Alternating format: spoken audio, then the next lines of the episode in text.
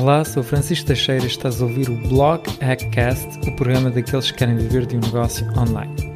Bem-vindo a este último episódio sobre viés cognitivos e hoje vamos falar do viés narrativo. E antes de começar, vejamos o significado do viés narrativo. Então, o viés negativo, segundo o Nassim Nicholas Taleb, que escreveu o livro Black Swan, que deu origem ao filme, e ele define o viés narrativo da forma seguinte: o viés narrativo consiste na nossa incapacidade em analisar acontecimentos sem os explicar com uma certa lógica. Portanto, nós temos tendência a explicar coisas que são completamente aleatórias, que são completamente irracionais, coisas que acontecem simplesmente no caos da vida, acontecem de forma completamente aleatória e, portanto, nós tendemos sempre a tentar explicar esses acontecimentos de forma lógica. Tentamos sempre contar uma história para explicar o que aconteceu. Isso também não escapa aos teus clientes e, portanto, é importante saberes identificar este viés narrativo e saber também aplicá-lo ao teu negócio e vamos ver neste episódio como o podes fazer. Mas antes de mais, vejamos aqui um exemplo concreto do viés narrativo. Por exemplo, Vamos supor que tu atualmente estás a precisar, eh, aliás, até nem estás a precisar de comprar um novo telemóvel, mas visto que saiu um novo iPhone. Estás a passear ali na, no centro comercial e passas pela loja da Apple, entras e vês um novo iPhone e ficas a pensar: bem, eh, eu gostava muito de comprar este telefone. Na verdade é que eu não preciso, mas uh, vais tentar encontrar uma lógica para aquela compra. Aquela compra é uma compra compulsiva tu uh, não precisas daquele telefone, mas perante o teu companheiro, perante os teus amigos, perante a tua família que te vai questionar uh, porque é que compraste aquele telefone, tu vais encontrar uma explicação, vais contar uma história, vais dizer: opá, é o seguinte, sabes como é? O telefone que eu tinha, sim senhor, ainda funcionava perfeitamente, mas repara, se eu vender agora consigo um bom retorno e, portanto, o telefone que eu vou vender aqui em segunda mão permite-me comprar um novo por pouco dinheiro e, portanto, sabes que isto de telefones é preciso estar sempre a mudar, porque senão, com o tempo, acabam por não valer nada, etc. Bom, e vais inventar aqui uma história, vais, ter, vais inventar uma explicação qualquer que justifique a tua compra. E isso, aliás, também acontece com os teus clientes e veremos no final do podcast como é que tu podes tirar partido disso para, lá está, conseguir persuadir melhor os teus clientes de comprarem os teus produtos e serviços. Outro exemplo aqui de, do viés narrativo são todas as pesquisas, todos os programas de televisão que vimos, todos os artigos que saíram nos jornais, que continuam a sair uh, na internet sobre a queda do avião da Malaysian Airlines MH370. Depois uh, da queda desse avião, que sucedeu há mais de 5 anos, e no entanto continuam sempre a escrever-se e a criar conteúdos sobre o que aconteceu, sobre hipóteses, sobre o que é que poderá ter acontecido àquele avião que desapareceu.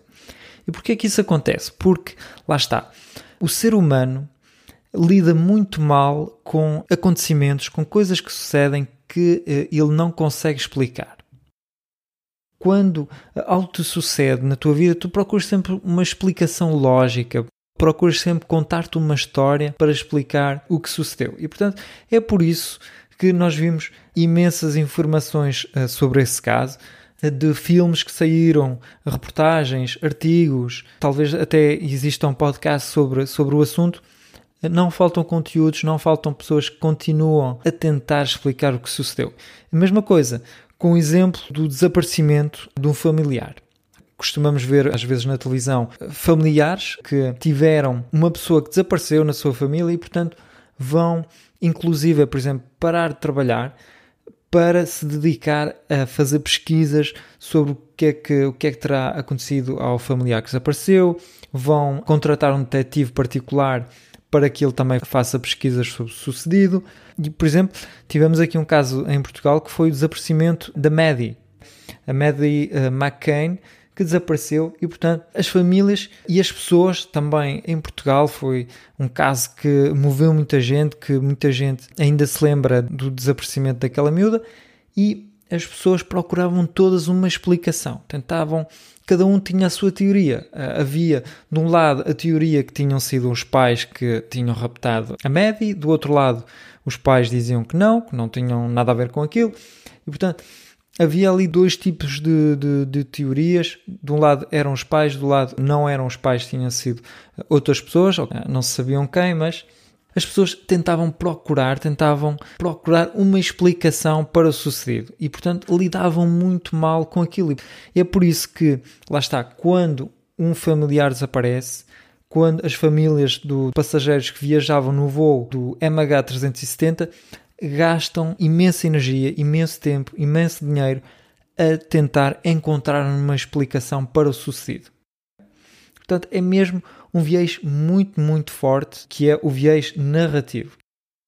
E vejamos agora aqui em detalhe como é que funciona o viés narrativo. Então, há uh, aqui um efeito que se chama o efeito Lollapalooza, ou seja, este efeito foi nomeado pelo Charlie Munger. O Charlie Munger é um sócio do Warren Buffett e então ele nomeou este efeito o Lollapalooza Effect.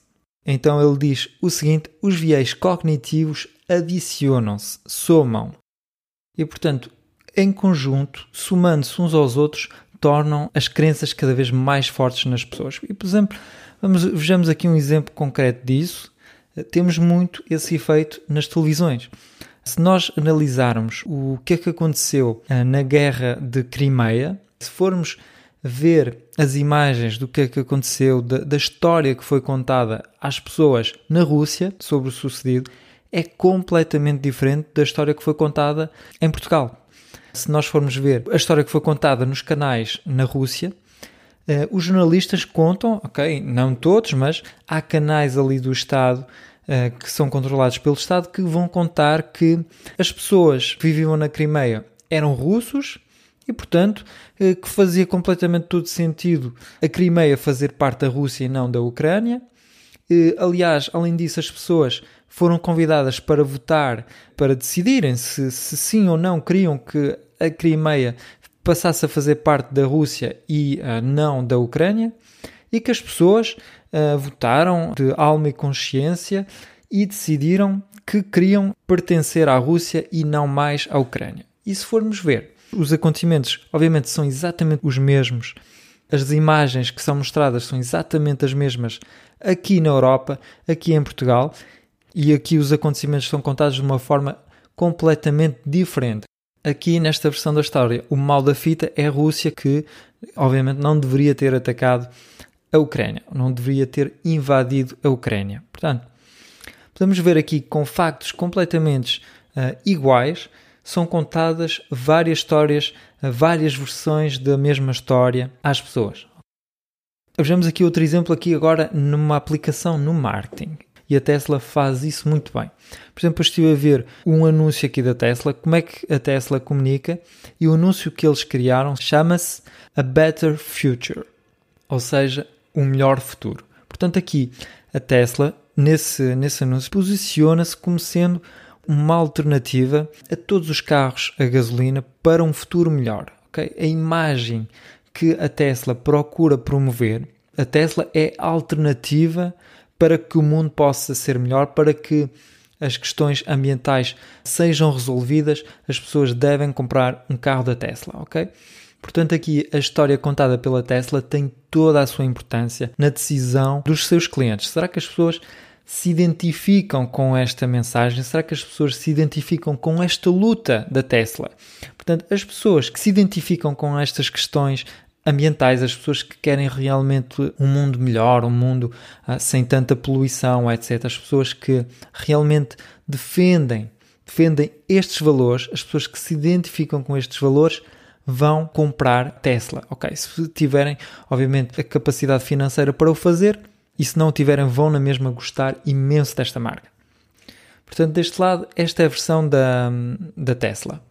E depois a outra versão da história é uh, estudos que, que, foram publicados, não sei se foram uh, financiados por outras marcas, por outras empresas concorrentes da Tesla, mas há estudos que mostram, que indicam que se todos os carros uh, do mundo fossem substituídos por carros elétricos, isso causaria uma poluição e, aliás, não existiriam materiais suficientes no mundo para conceber baterias suficientes para alimentar estes carros, ok? Portanto, na, na, na, concepção de baterias são precisos materiais que são raros, portanto não há em abundância na Terra, e se realmente toda a gente amanhã passasse ao carro elétrico, não era possível conceber baterias para toda a gente.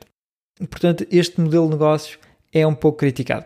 Como podemos ver aqui, há uma história, há uma história que é contada de um lado pela marca e por outro lado, potencialmente, por marcas concorrentes. E o futuro nos dirá quem tem a melhor versão da história. Outra componente que reforça o viés narrativo é a crença do mundo justo. É o seguinte: as pessoas tendem a explicar as coisas usando a crença do mundo justo. Portanto, as pessoas acreditam que se algo aconteceu é porque era justo, é porque Deus quis assim ok? Deus quis que as coisas acontecessem assim e, portanto, é lógico, é lógico. Portanto, procuram explicar o inexplicável por uma crença em Deus, por em crença também na justiça. Portanto, partiu uma perna, ok? Uh, Aconteceu-lhe uh, algo negativo, bom, é porque ele merecia, pá, merecia, pá, está tá justo, justiça foi feita.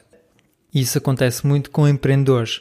Por exemplo, quando nós vimos um empreendedor, questionamos para saber por que razão é que ele teve sucesso, por que razão é que a sua empresa foi bem sucedida, ele vai explicar porque eu trabalhei imenso, porque eu me dediquei muito, porque eu coloquei muito esforço uh, no, no, meu trabalho, muita dedicação, muita persistência, muita consistência, portanto é justo, é normal, é lógico eu hoje uh, colher os frutos do meu trabalho. Mas, por outro lado, também temos, se calhar, 90% dos empreendedores que se empenharam tanto, que também foram consistentes, que também se dedicaram imenso, que foram também muito persistentes, mas que não conseguiram bons resultados. E, portanto, como saber o que é justo e o que não é? Às vezes as coisas acontecem por acaso, às vezes a questão de timing é muito importante uma boa ideia em 2009 pode ser uma péssima ideia em 1999. Portanto, pode haver uma multidão de explicações para o sucesso ou não do empreendedor, mas ele procura sempre racionalizar as coisas. Vejamos agora um exemplo de como o viés narrativo às vezes nos prega partidas e, nomeadamente, acontece isso imenso na política os políticos procuram contar histórias para defender as suas ideias. Portanto, eles usam imenso viés narrativo para explicar como vão resolver um problema. Vamos imaginar aqui que um político pretendia resolver a pobreza, acabar com a pobreza. Se questionarmos um político que seja liberal, ele vai dizer isto é justo, estamos no, no, no, mundo capitalista, no mundo liberal, as pessoas se quiserem enriquecer-se, as pessoas quiserem sair da pobreza, pá, que se façam homens, que se façam a vida, carregassem as mangas e que trabalhem, que vão conseguir, vão conseguir sair da pobreza.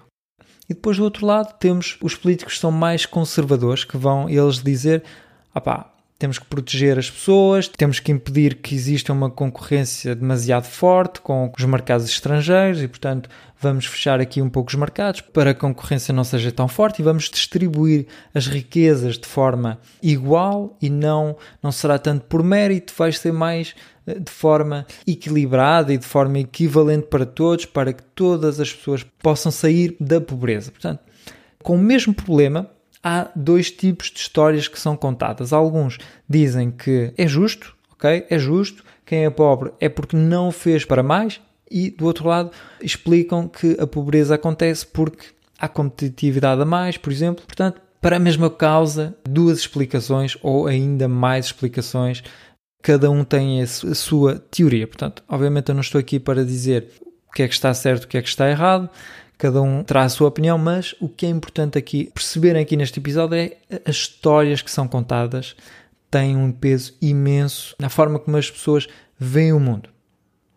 Outro exemplo que acentua aqui o, funcionamento do viés narrativo é o efeito eu sabia, eu sabia.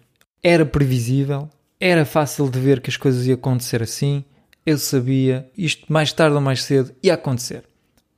Uh, vamos pegar aqui num exemplo nas startups que mudaram, que mudaram o mundo. Se nós hoje em dia fôssemos questionar empreendedores sobre o nascimento das redes sociais, o nascimento, por exemplo, do Facebook, ok? Se era previsível. E obviamente as pessoas vão dizer: ah, pá, Normal, claro que sim, repara. Todas as tendências tudo indicava, tudo indicava que mais tarde ou mais cedo as redes sociais iam aparecer, porque já tínhamos o MySpace, que era algo que se parecia com aquilo, depois tínhamos o MSN, onde as pessoas podiam eh, trocar mensagens, enviar-se mensagens, tínhamos o, o Skype, portanto, eh, era lógico, mais tarde ou mais cedo as redes sociais iam aparecer e, portanto, eu sabia disso, era só uma questão de observar as coisas, etc. Portanto, as pessoas contam-se histórias, quando, quando na realidade o nascimento das redes sociais podia também não ter sucedido. Podia aparecer, sei lá, daqui a uns 10 anos.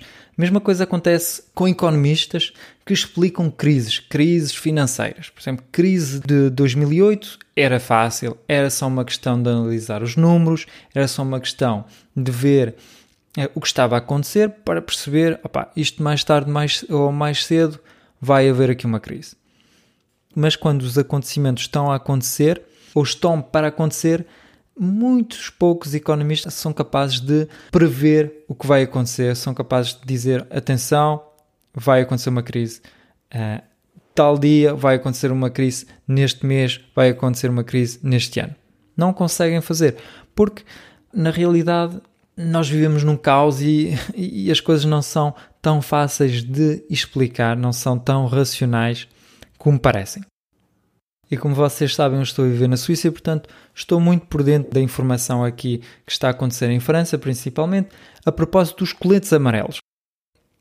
E este fim de semana estive a ver um programa de televisão onde foi entrevistado um ministro francês e foi-lhe perguntado porquê que o governo não antecipou os coletes amarelos, porquê que o governo não esteve mais atento aos pedidos das pessoas, porquê que esperaram que realmente tudo viesse a explodir em vez de antecipar e em vez de se promenir e resolver os problemas das pessoas antes que eh, tais acontecimentos, tanta violência tenha que acontecer, tantas manifestações tenham que acontecer. E o ministro explicou que já tinha indícios eh, que algo de parecido podia acontecer e que por isso tinham implementado a solução A, B, C, D e ainda estavam a trabalhar em soluções. Ok? Portanto, quando na realidade o mais provável é que eles foram completamente surpreendidos, ninguém estava à espera do que, do que ia acontecer, nem mesmo o Macron eh, antecipou. Quando os coletes amarelos começaram a aparecer eh, ao início, o Macron não deu assim muita importância, o governo não lhes deu muita importância e só com o tempo é que perceberam que aquele movimento vinha para ficar, que as manifestações não iam baixar e que as pessoas iam lutar até ao fim para as suas ideias. Portanto, este exemplo mostra muito bem o poder aqui do viés narrativo. E se há uma coisa que te deves lembrar no final de, deste episódio, se há alguma coisa que deves memorizar, é que os argumentos não aguentam face a uma boa história. Portanto, uma boa história é mais eficaz, é mais persuasiva do que uma lista de argumentos. E vamos ver um exemplo concreto agora. Vamos supor que eu te queira convencer que deves poupar para a tua reforma. Ah, então, ah, no primeiro caso, vou usar aqui argumentos para te tentar convencer. Vou-te dizer, ok, repara aqui, os teus rendimentos são estes, tu estás a trabalhar há 10 anos na, na, empresa onde estás, ainda vais trabalhar mais 20 anos e, portanto, fiz as contas todas e terás uma reforma de 500 euros. Como tu sabes, é pouco dinheiro, sabes que a vida está cada vez mais cara e, portanto, recomendo-te imenso que coloques algum dinheiro de lado, porque senão vais passar por muitas dificuldades quando estiveres reformado. Depois, outra forma de te persuadir, vou-te contar uma história. Pá, tu sabes, aqui o senhor António, teu vizinho, sabes que ele também trabalhou lá na empresa que estás a trabalhar agora, e começou aos 15 anos e olha, hoje em dia estás a ver pá, as dificuldades que ele tem, tem que ir comer a casa dos filhos e depois à quarta-feira vem lá uma senhora para lhe dar os curativos, coitado do homem, ah, parece que tem ajuda de associações que lhe vem a trazer ah, roupa e trazer algum dinheiro para que ele possa fazer as compritas, sabes como é, pá, difícil, é, é, é lixado, a vida está mesmo muito difícil para aqui para o senhor António e pá, e tu pouco mais ganhas do que ele e portanto pá, não, não arrisques, não arrisques e poupa algum dinheiro, nunca se sabe o que pode acontecer, ok? Aqui neste caso, é muito mais persuasivo, como podes ver, contar uma história. Porque as pessoas memorizam muito melhor histórias do que números, estatísticas, dados científicos. É muito mais eficaz uma boa história do que um argumento. Agora vejamos o mais importante é como usar o viés narrativo no teu marketing. Como perceber se as pessoas contam-se histórias para se autoconvencerem de alguma coisa, portanto, aproveita este viés narrativo ajudando as pessoas a contarem-se uma bela história sobre o teu produto, sobre o teu serviço, sobre o teu negócio. Em primeiro lugar, é preciso que saibas que há três níveis de persuasão. Então as pessoas tomam uma decisão porque é racional. O primeiro nível. É racional, é lógico eu uh, fazer esta compra, é lógico eu tomar esta decisão. Depois há o outro nível, são as emoções. Comprar este produto, comprar este serviço traz-me muita satisfação, sinto-me feliz, sinto-me bem por comprar este produto. E o terceiro nível de persuasão é a identidade. As pessoas compram porque se identificam com o produto, se identificam com a marca, se identificam com a mensagem, com os valores da marca. E é importante saberes disto antes de comunicar, antes de contar a tua história, antes de usar este viés narrativo no teu negócio, porque percebes que a identidade é mais poderosa para persuadir as pessoas do que a racionalidade, do que as emoções. Mas o melhor mesmo é ver aqui um exemplo Estamos em 1996 e a Apple acaba de contratar novamente o Steve Jobs para resolver os problemas financeiros que a Apple estava a atravessar. A Apple estava praticamente falida. E a primeira coisa que o Steve Jobs decide fazer é lançar a campanha de comunicação Think Different. E naquela altura a Apple estava a precisar de um novo sistema operativo, estava a precisar de lançar novos computadores, novos produtos, mas a primeira coisa que o Steve Jobs decide fazer é contar uma história. Contar a história seguinte, contar que a Apple voltou, a Apple voltou a nascer. Nós vamos finalmente salvar as pessoas deste mundo terrível que são os PCs para criar a alternativa que toda a gente sonha, que toda a gente quer, ou seja, produtos com design, produtos amigos do utilizador. E porquê é que o Steve Jobs decide fazer isso?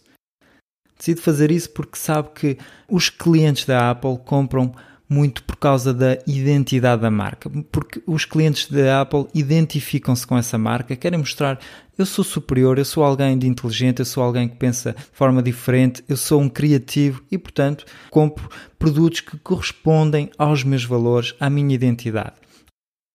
E uma história engraçada que eu vi recentemente, uh, estive a assistir a vídeos do Oussama Amar, que é um empreendedor francês, é um guru das startups em França, muito conhecido. E ele contava uma anedota interessante numa das suas conferências. E ele contou que tinha um amigo uh, nos anos 90 que tinha comprado seis computadores da Apple novinhos em folha e que estavam enlutados no seu escritório. E o Sama ficou surpreendido e perguntou: porquê que compraste tantos computadores? E o amigo respondeu-lhe: Ele voltou. O Steve Jobs voltou, a Apple vai renascer, está a precisar de dinheiro e esta é a minha doação para que a Apple renasça. Para o Usama, isto foi uma revelação. Ele percebeu que as pessoas compram não só um produto porque precisam do produto, mas também porque acreditam nos valores de uma marca, acreditam na sua mensagem e se identificam com ela.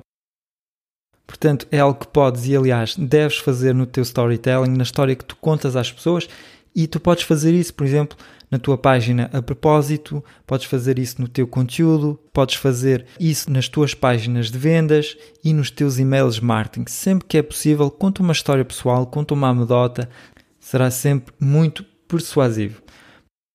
Podes fazer isso contando a tua história, mas também contando a história do teu avatar, dos teus clientes, para que ele se possa identificar eh, realmente com a tua mensagem, para que ele perceba: esta empresa percebe-me, esta empresa sabe o que eu sinto, esta empresa vai poder ajudar-me. Portanto, usa o poder do storytelling no teu negócio, usa estes viés cognitivos para decifrar melhor a psicologia dos teus clientes para os persuadir melhor de comprar os teus produtos e serviços. E aliás, se estás interessado em conhecer todos os viés cognitivos, criei para ti um PDF com todos os viés cognitivos. Se estás interessado em recebê-lo, vai a blogac.pt vies, V-I-E-S, e recebe o PDF gratuitamente agora. Muito obrigado, até já no blog. Tchau!